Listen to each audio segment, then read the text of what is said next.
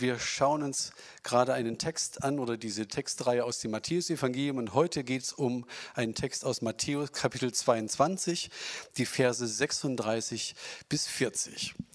Und Jesus wird hier von einem Theologen etwas gefragt, nämlich Meister, welches ist denn das größte Gebot im Gesetz? Die nächste Folie schon.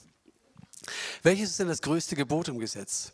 Jesus antwortete, du sollst den Herrn, deinen Gott, lieben von ganzem Herzen, mit ganzer Hingabe, mit deinem ganzen Verstand. Das ist das größte und erste Gebot. Und ein zweites ist ebenso wichtig. Liebe deine Mitmenschen wie dich selbst. Mit diesen beiden Geboten ist alles gesagt, was das Gesetz und die Propheten fordern. Möchte beten, dass Gott uns sein Wort aufschließt. Herr Jesus, wir wollen jetzt dein Wort lesen und miteinander teilen. Und ich bete, dass du zu uns redest, dass das, was dir wichtig ist und was Jesus ja auch hier verkündet hat, dass es ganz tief in unseren Herzen und in unseren Taten verwurzelt wird. Amen. Dieser Theologe stellt, Jesus, stellt Jesus hier eine ganz, ganz wichtige Frage. Seine Motive waren übrigens überhaupt nicht lauter oder koscher, sondern er hat ja die, Jesus eine Frage gestellt, um ihm eine Falle zu stellen. Ne? Sie hatte, er hatte mit anderen schon Gespräche gehabt und haben gemerkt, wow, wie, wie die verstummt sind. Und haben sich was Neues ausgedacht, wollten Jesus eine Frage, Falle stellen. Und trotzdem bin ich diesem Mann so dankbar, dass er diese Frage gestellt hat, weil die Antwort von Jesus ist so genial. Was steht eigentlich unter dem Strich? Wenn man die ganze Bibel mal von vorn bis hinten mal durchguckt, was steht unterm Strich? Was ist eigentlich der Anfang von dem allen? Manchmal, ihr kennt das ja vielleicht, wenn man so eine, so eine Klebebandrolle hat und dann sucht man mal den Anfang. Wo ist denn jetzt mal der Anfang? So, ne? Und das ist jetzt hier die Frage, was ist eigentlich das Wichtige? Was ist das An, was der Anfang von dem Ganzen? Wenn man alles zusammenfasst, was ist das Wesentliche? Und man kann eigentlich sagen, dass Jesus das ganze Evangelium hier komprimiert auf einen Bierdeckel. Er komprimiert es auf einen Bierdeckel. Er nimmt die ganzen ethischen, die moralischen Anforderungen Gottes, die wir so an, an, an uns stellen oder die an uns gestellt werden, und bringt die einfach mal auf so einen Bierdeckel, wie das die FDP früher mit der Steuer machen wollte sodass auch jeder, der noch nicht so im Wort Gottes beheimatet ist, eine richtige gute Chance bekommt und sagt, womit geht es eigentlich los? Was ist das Wesentliche des Ganzen. Es gibt ja so viele Gebote in der Bibel und so viele Geschichten, wo wir auch sagen, verstehe ich nicht, wozu ist es eigentlich in der Bibel? So viele tröstende und ermahnende Worte, aber es gibt eine Sache, wo es richtig damit losgeht, wo Jesus sagt, das ist das Wesentliche. Du sollst den Herrn, deinen Gott, lieben von ganzem Herzen, mit deiner ganzen Hingabe, mit deinem ganzen Verstand und deinen Mitmenschen wie dich selbst. Ich habe mich gefragt, ist es nicht ein bisschen schwierig, Liebe zu gebieten? Kann man Liebe einfach befehlen? Kann man sagen, ja, liebe jetzt, liebe deine Mitmenschen, liebe dich selbst, liebe Gott? Ich weiß gar nicht, ob ich an Astrids Liebe so viel Freude hätte, wenn ich sie gebieten würde. Ich sage, du musst mich lieben. Aber das ist schnell verstanden, wenn wir begreifen, dass Gottes Gebote immer Ausdruck seiner Liebe für uns sind. Gottes Gebote sind nicht so wie die Befehle einer Armee, wie das jetzt Putin macht, wo die Leute auf Befehl hin für Feind und Vaterland aufs Feld geschickt werden und er sitzt im Kreml und weiß nicht, was er macht. Sitzt im bequemen Sessel und das sind nicht die Gebote Gottes, sondern die Gebote Gottes sind immer in deinem Interesse, immer für dich. Der Schöpfer weiß, was gut ist für seine Geschöpfe. Der Schöpfer hat uns geschaffen. Wir haben das gerade eben in dieser Geschichte gesehen. Der Schöpfer hat uns geschaffen und der Erlöser hat uns erlöst. Und zwar mit einem Zweck, dass wir in einer Liebesbeziehung mit Gott stehen können. Das ist unsere Berufung. Wir alle hier im Raum, auch die, die live zugeschaltet seid oder später die Predigt anseht, jeder hat eine Berufung, auch ganz unterschiedliche Berufungen im Leben. Aber eine Berufung haben wir alle gleich. Wir sollen mit unserem Schöpfer, mit Gott, dem Vater im Himmel, in einer Liebesbeziehung stehen. Danach sehnt sich Gott. Dafür hat der Schöpfer uns geschaffen, dafür hat der Erlöser uns erlöst. Gott zu lieben bedeutet die Liebe zu lieben. Gott zu lieben bedeutet das Licht zu lieben. Gott zu lieben bedeutet das Gute zu lieben, das Heilsame zu lieben. Und ich bin Gott so dankbar, dass er uns das gebietet, dass Jesus das hier so ausspricht. Du sollst lieben, weil es ihm um uns geht. Und bei Carlos Martinez haben wir gerade gesehen, wie, wie dieser liebevolle Schöpfer sich an seiner Schöpfung so freut. Wie, wie es denen da aus den Latschen kippt, wenn er diesen Menschen auf einmal sieht und vor allem die Frau. Und dann, dass, er, dass Gott sich daran so freuen kann, ist so herrlich. Der strahlt übers ganze Gesicht, als er gesehen hat, wie gut ihm die Schöpfung gelungen ist. Gott liebt Menschen. Gott liebt Menschen. Und wir sind dazu berufen, in so einer Liebesbeziehung mit ihnen zu stehen. Es gibt noch eine andere Sache, die wir uns fragen müssen oder die wir verstehen müssen, ist die Frage, wozu sind Gebote eigentlich da? Wenn es das höchste und erste Gebot ist, ist ja die Frage, wozu sind Gebote überhaupt da? Wir machen mal eine kleine Abstimmung. Ich will mal abfragen, was glaubt ihr? Ne? Sind Gebote da, um sie zu halten? Ist ja A. Sind Gebote dazu, um sie zu brechen? B. Oder sind Gebote dazu da, also nichts von beiden, das ist richtig. Was würdet ihr denken? Wer erst für A? Gebote sind dazu da, sie zu halten. Okay, danke. Wer ist dafür da? Gebote sind dazu da, sie zu brechen. Keiner ist ehrlich. Und drittens, Gebote sind da, ist eigentlich weder noch. Weder noch, okay. Oder muss ich noch D sagen, egal was ich frage, ich melde mich eh nicht? das könnte man ja auch machen. Wozu sind die Gebote da? Eigentlich klingt das sehr, sehr offensichtlich, aber es ist gar nicht so leicht, das zu sagen. Im Alten Testament, im Alten Bund, haben die Menschen in den Geboten ihr Heil gesucht oder haben versucht, durch das Halten der Gebote ihr Heil zu finden. Sie suchten die Versöhnung mit Gott, dass sie vor ihm gerecht dastehen können. Sie versuchen, die Gebote peinlichst, möglichst peinlichst genau zu halten, um vor Gott auch gerecht dazustehen, ihm gehorsam zu sein. Im Neuen Testament ist es etwas anders. Gebote Gottes bieten ethische Orientierung noch und nöcher. Aber der Hauptsinn, den Hauptsinn nennt uns Paulus in Galater 3, Vers 24.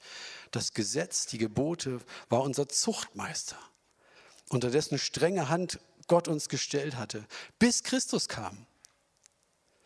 Denn es war Gottes Plan, uns auf der Grundlage des Glaubens für gerecht zu erklären, nicht auf Grundlage des Gesetzes. Das Gesetz ist ein Lehrmeister, ein Aufseher, der Pädagogos, in früheren Haushalten oder in den griechischen Haushalten war das früher nicht der Pädagogos, der so der studierte Pädagoge war, sondern der allen alles beigebracht hat, sondern eher so der, der Freund, der, das Hausmädchen, der sich um alles gekümmert hat. Der führte die Kinder zur Schule, der sorgte dafür, dass sie hingingen und brachte sie wieder zurück. Und dieses Bild greift Paulus jetzt hier auf und sagt, das Gesetz ist der Pädagoge, der das Kind an die Hand nimmt und sagt, komm los, nimm deinen Tornister, hast du dein Butterbrot, auf geht's, ich bring dich zur Schule und gibt das Kind beim Lehrer ab und dieser Lehrer ist Christus, bis Christus kam. Und der Gedanke ist revolutionär, denn bis dahin war das Gesetz der Lehrmeister. Und im Neuen, Test, im Neuen Bund wird ihm eine neue Bedeutung zugesprochen. Das Gesetz ist nicht mehr der, der uns züchtigt, sondern das Gesetz ist der, der uns zu Jesus führt, zu Christus bringt, damit wir durch den Glauben bei ihm gerecht werden, damit wir Vergebung bekommen. Und jeder, der sagt, das Gesetz ist dazu da, es zu halten, der wird ja scheitern. Jesus erzählt so ein Gleichnis von einem Pharisäer im Tempel und der Theologe nimmt es sehr, sehr genau mit den Geboten und sagt, Herr, ich danke dir, dass ich so bin, wie ich bin und nicht so bin wie die anderen Menschen, die Ehebrecher und die Betrüger und die Mörder. Das alles, alles, alles habe ich nicht gemacht und schon gar nicht wie dieser Zöllner da drüben. Und Jesus sagt, und dieser Zöllner schlägt sich an die Brust. Der wagt nicht mal zum Himmel aufzuschauen und sagt, Gott, sei mir Sünder gnädig. Und er sagt, dieser geht gerechtfertigt nach Hause, jener nicht. Warum?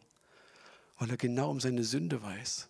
Er weiß genau um seine Bedürftigkeit der Erlösung. Er weiß genau, ich packe es nicht.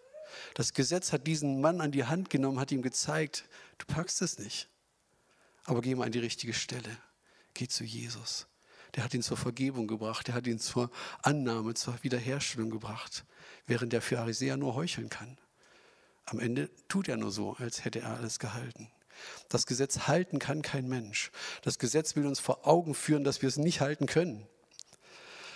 Und das ist dann dieser heilsame Moment, den ich jedem wünsche, vor Gott zu kapitulieren und zu sagen, Gott, ich wollte gerne das Gesetz halten. Auch das Gebot, dich zu lieben und dich zu ehren und das mit ganzer Kraft, mit ganzer Hingabe, mit meinem ganzen Verstand. Ich wollte so in Gemeinschaft mit dir leben. Ich habe es wieder nicht geschafft. Das Gesetz nimmt mich an die Hand, zeigt mir meine Bedürftigkeit, meine Fehler und führt mich zu Christus und dort finde ich Erlösung. Wenn wir also sagen, das größte Gebot ist, Gott zu lieben von ganzem Herzen, dann beginnt das damit, dass wir kapitulieren müssen und sagen, leider kriege ich es nicht hin. Wir sind nicht so vermessen zu sagen, alles klar, dein Gebot auf dem Bierdeckel, das kriege ich hin, gar kein Problem. Nein, es beginnt mit dieser Feststellung, wir schaffen es nicht. Wir können es gar nicht. Und in dem Moment, wo wir uns das eingestehen, wir können es gar nicht, in diesem Moment führt uns dieses Gebot auch zur Erlösung, zu Jesus. Und wir verstehen, alles Lieben beginnt sowieso bei Gott. In 1. Johannes 4, Vers 10 steht, darin besteht die Liebe, nicht, dass wir Gott geliebt haben, das haben wir vielleicht versucht. Und haben gesagt, ja, kein Problem, kriegen wir hin, wir lieben Gott. Darin besteht die Liebe nicht, dass wir Gott geliebt haben, sondern dass er uns geliebt hat und gesandt seinen Sohn zur Versöhnung für unsere Sünden. Wir können nicht einfach Gott von uns selber heraus lieben. Alles Lieben geht von ihm aus, weil er Liebe in Person ist. Es ist seine Liebe, die unser Leben verändert. Es ist seine Liebe, der unseren Charakter verändert. Es ist seine Liebe, die unsere Wunden heilt.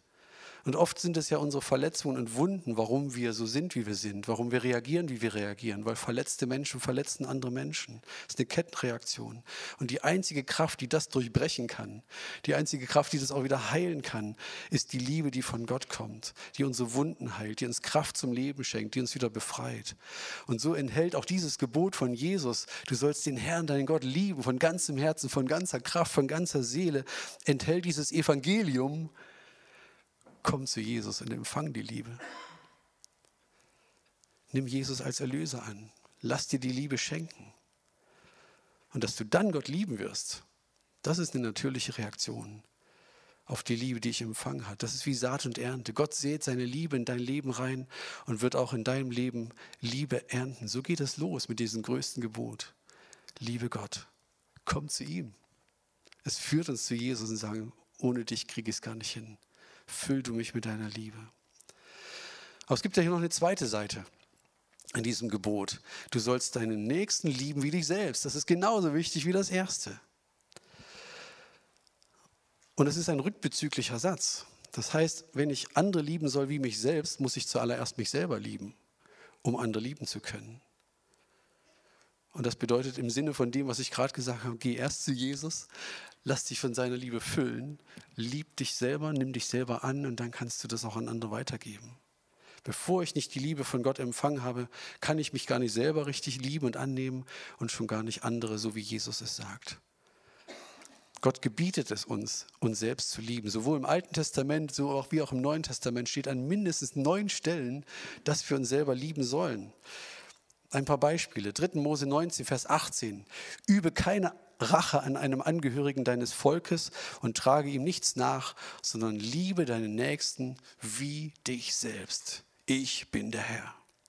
3. Mose 19, Vers 34. Den Ausländer, der bei euch wohnt, sollt ihr wie einen, wie einen von euch behandeln. Ihr sollt ihn lieben wie euch selbst. Römer 13, Vers 9.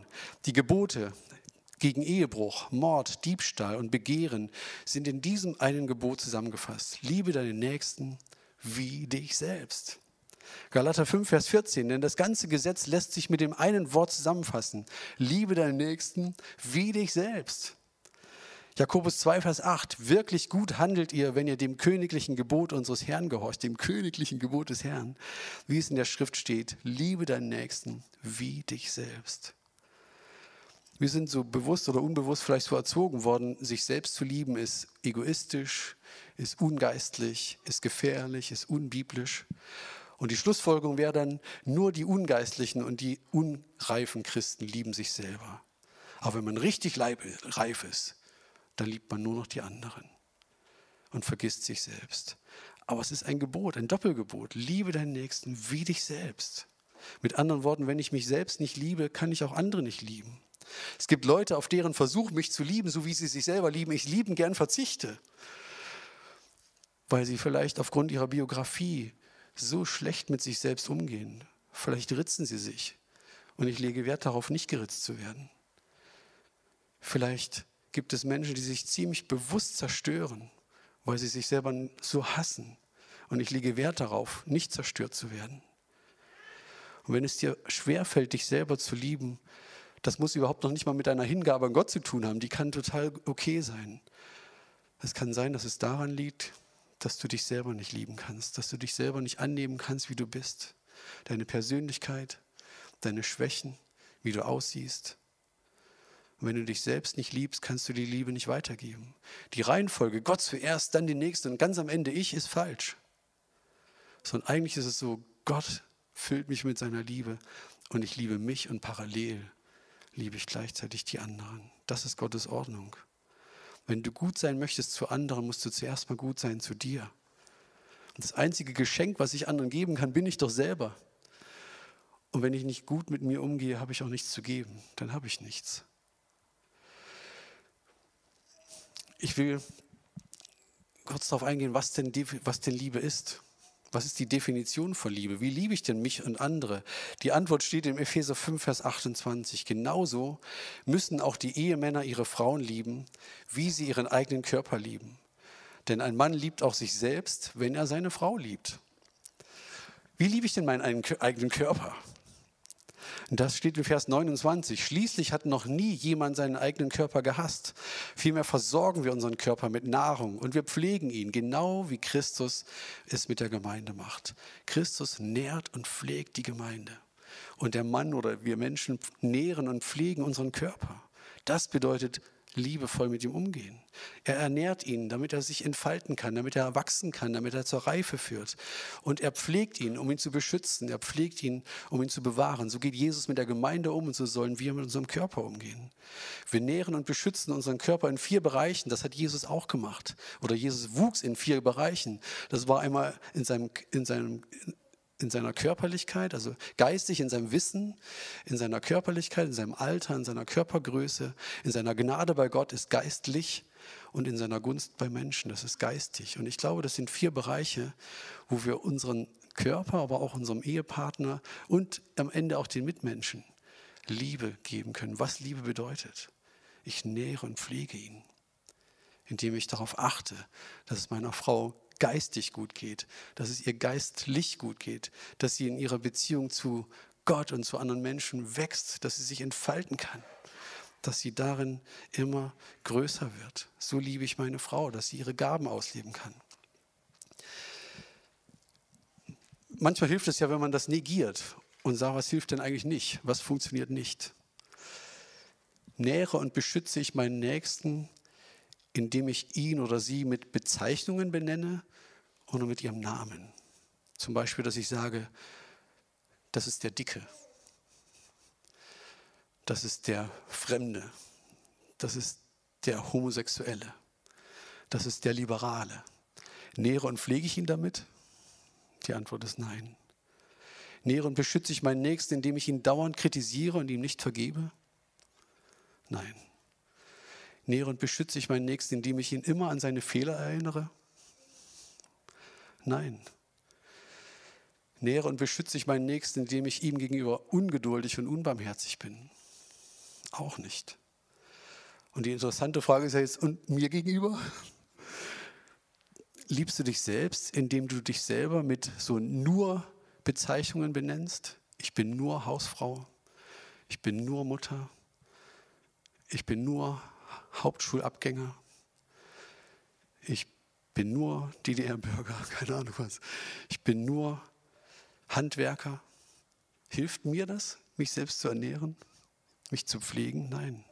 Hilft es mir zu wachsen, wenn ich mir selber nicht vergebe? Nein. Hilft es mir, wenn ich mich selber als untalentiert, unbrauchbar bezeichne oder empfinde? Nähere ich da mich selber damit oder nicht? Nein. Interessant ist, wenn, es, wenn ich das auf den anderen beziehe, leuchtet mir das sofort ein. Aber wenn ich es auf mich selber beziehe, ist es gar nicht so kristallklar. Ich habe kaum ein Problem, jemand, wenn jemand anders einen groben Fehler macht, sich entschuldigt vielleicht. Ich sage, ja, es ist menschlich. Aber ich habe ein Riesenproblem, wenn mir das selber passiert. Das kann ich mir nicht vergeben. Aber das ist doch stolz, oder? Zu sagen, ja, der andere ist ein Mensch, da kann das passieren, aber ich bin besser. Mir darf das nicht passieren. Das geht doch nicht, oder? Das macht mich kaputt. Das Evangelium, was Jesus hier nennt, ist ein Evangelium von immer wieder neuen möglichen Anfängen am Kreuz bei ihm. Nicht nur für den Nächsten, sondern auch für mich selbst. Dass ich zu ihm kommen kann und sage, liebe deinen Nächsten wie mich selbst. Und Menschen, die sich selbst nicht lieben können, die tun sich auch schwer, andere zu lieben. Dabei ist die Liebe, die Bibel da so klar an diesem Punkt. Es gibt gesetzliche, religiöse Menschen, die tun sich wahnsinnig schwer, ihren Nächsten zu lieben. Wir haben es ja gerade im Beispiel gesehen, der Pharisäer. Was tun Menschen in gesetzlichen Gemeinden oder was tun gesetzliche Menschen in Gemeinden? Wenn jemand anders ist als sie, wenn jemand die Bibel anders versteht als sie, was auch immer, dann wird ganz schnell mit dem Finger gezeigt. Schaut mal, das ist der nicht Bibeltreue. Das ist der Liberale. Das ist dieser und das ist jener. Religiöse tun sich, Menschen tun sich so schwer oder gesetzliche Menschen tun sich so schwer, damit ihren Nächsten zu lieben. Warum? Weil sie sich selber nicht leiden können. Weil sie glauben, sie müssten alles richtig machen. Sie müssten selber wie Gott sein. Im Sinne von alles richtig machen, alles richtig glauben, alles richtig sagen, alles richtig tun. Und sie merken, sie schaffen es nicht. Darum können sie sich selber nicht leiden und darauf können sie die anderen nicht leiden, die es auch nicht schaffen. Ich glaube, Religiosität und, und, und, und Gesetzlichkeit ist so eines der größten Hindernisse, den Nächsten zu lieben. Man muss andere Menschen runtermachen, damit man sich ein bisschen besser fühlt. Nur in dem Maß, in dem ich mich selbst annehme, liebe ich, kann ich lieben. Indem ich mich selber liebe, bin ich liebesfähig, auch gegenüber anderen. Richtig stellen muss ich nur noch, dass ich sage, ähm, Selbstliebe hat nichts mit Selbstverliebtheit zu tun oder mit Selbstsucht. Das ist negativ. Das ist Eitelkeit, Arroganz. Diese Dinge sind ein sicheres Anzeichen dafür, dass ich mich gar nicht selber liebe, sondern ich muss mich nur definieren im Vergleich zu anderen. Ich bin besser, ich bin schöner, ich bin stärker, ich bin. Aber das hat nichts mit Selbstliebe zu tun. Das ist mehr Arroganz. Darum geht es heute nicht. Die Menschen, die sich selber lieben können, die werten andere Menschen auf. Die sind großzügig, die tun einfach gut. Und deshalb ist meine Botschaft heute Morgen, tu uns bitte allen einen Gefallen und liebe dich selber. Liebe dich selber. Nimm dich an. Lass dich von Gott beschenken. Wie demütig und wie dankbar ist das, was David im Psalm 139 schreibt. Ich danke dir dafür, dass ich erstaunlich und wunderbar gemacht bin. Wunderbar sind deine Werke, alle deine Werke. Und meine Seele erkennt das wohl. Das ist das Gegenteil von arrogant sondern von sich selbst zu schwärmen und sagen, wow, ich bin von diesem herrlichen Schöpfer gemacht, wie wir es gerade in dem Stück gesehen haben. Was ist jetzt mit Punkt 3, andere zu lieben? Soll jetzt noch die Predigt weitergehen? Punkt 3 kommt nicht. Ich möchte mit Kim was veranschaulichen. Als Kind Gottes habe ich die Möglichkeit, mich wie so eine, ähm, ich mache mal das Zeichen da hinten, wie so eine Konservendose zu fühlen und zu verhalten. Gott gießt seine Liebe permanent, Gott gießt seine Liebe permanent aus. Kannst ruhig gießen. Also, und ich kann sonntags für Sonntag hingehen und ich gehe in seine Liebe und ich werde begossen und das ist herrlich. Und dann gehe ich wieder weg und über die Woche vertrocknet das. Ich kann aber genauso gehen und sagen, oh, die Liebe reicht ja und sie fließt und sie fließt und ich lasse mich füllen von ihr dann bin ich ein Container seiner Liebe. Und ich freue mich, dass Gott immer noch Liebe hat. Und ich werde sehr, sehr schnell auf den Trichter kommen. Na, dann kann ich doch eigentlich auch den anderen Deckel abmachen. Ah! Und ich kann wie ein, wie ein Rohr, wie sagt man, ein, ein, ein das habe ich den Namen vergessen, ein Rohr, ein, ein Werkzeug seiner Liebe sein, dass Liebe Gottes durch mich durchfließen kann. Vielleicht könnt ihr euch dieses Bild merken. Danke, danke Kim. Dankeschön.